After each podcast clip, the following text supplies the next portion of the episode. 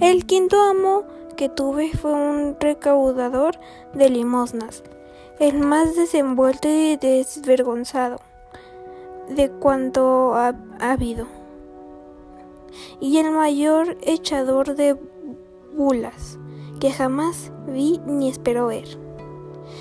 Cuando llegamos a los lugares donde había de recaudar las limosnas, regalaba a los clérigos algunas cosillas, sin mucho valor, para que favoreciera su negocio.